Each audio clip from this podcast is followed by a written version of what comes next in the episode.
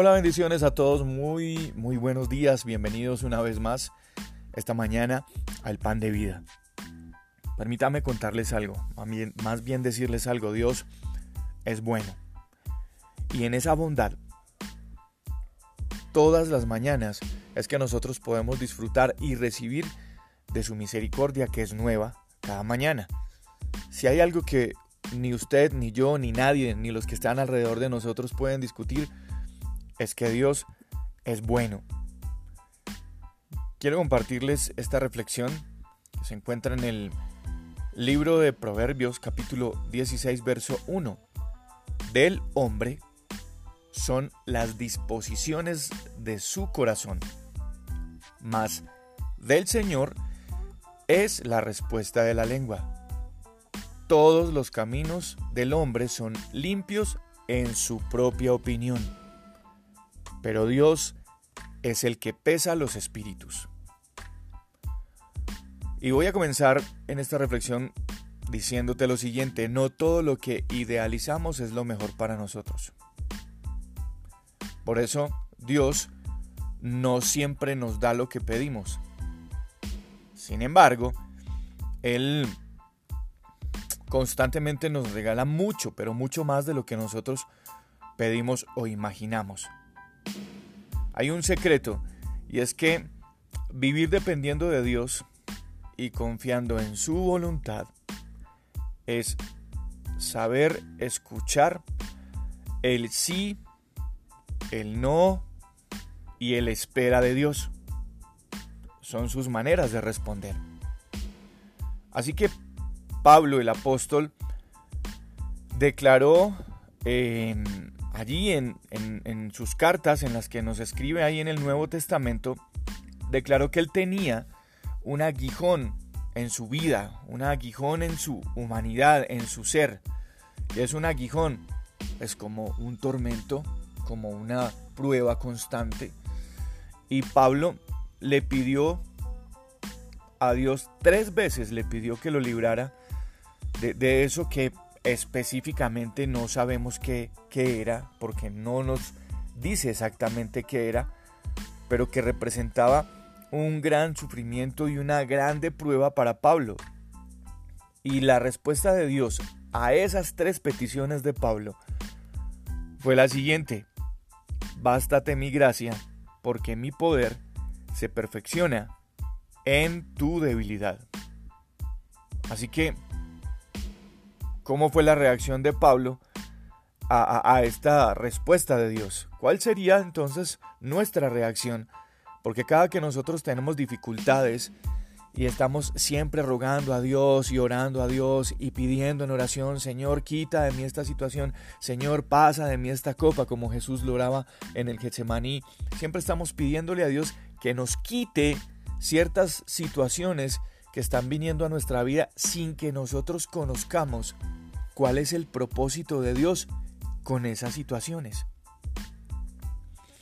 Entonces, ¿cuál sería la respuesta de Pablo, la actitud de Pablo frente a esta situación? Y Dios le responde, no, no te las voy a quitar. Te tiene que bastar mi gracia porque mientras que tú eres débil, yo me hago fuerte en ti. Y Pablo responde, por lo cual, por amor a Cristo, me gozo en las debilidades, en las afrentas y en las necesidades, incluso en las persecuciones, también en las angustias, porque cuando yo soy débil, entonces soy fuerte. ¿Cómo sacarnos de la cabeza o cómo ponernos un chip distinto de información, de convicción en nuestra mente? cuando ciertas situaciones son imposibles para nosotros. ¿Cómo entonces entrar en esa dinámica de Pablo de entender que esas situaciones, angustias, persecuciones, todo lo que este hombre vivió en aquellos años, Pablo entonces entró en esa dinámica de decir, listo, está bien, yo lo acepto, porque Dios tiene un propósito con esta situación eh, en mi vida y entonces, mientras que esto me aflige, yo me voy a hacer más fuerte en Dios. Y la respuesta es la siguiente. Solo los que tienen intimidad con Dios pueden vivir este nivel de fe y este nivel de aceptación a la voluntad de Dios. La intimidad con Dios, mi relación de Dios con Dios diariamente.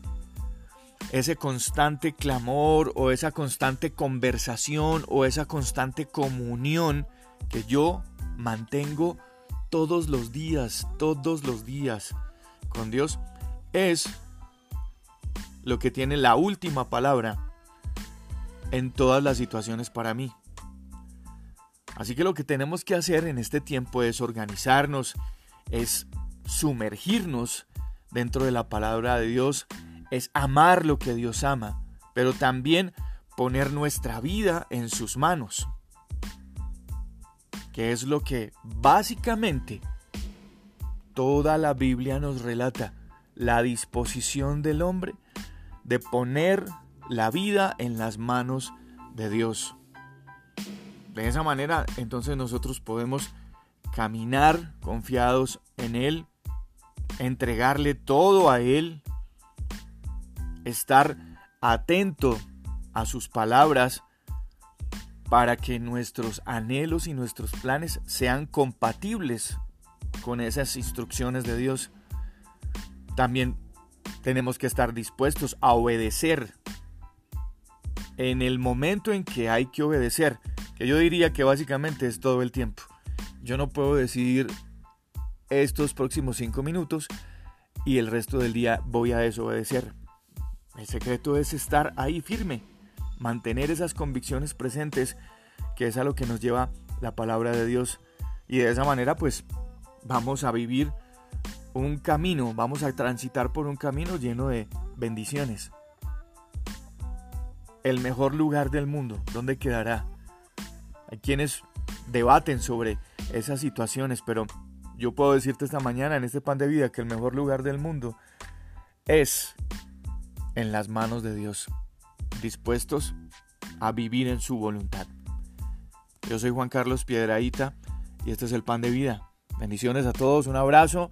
No olviden seguirnos en YouTube, en el canal la Puerta Ministerio y en nuestras redes sociales, Instagram, La Puerta Ministerio Bogotá y en Facebook, La Puerta Ministerio Bogotá.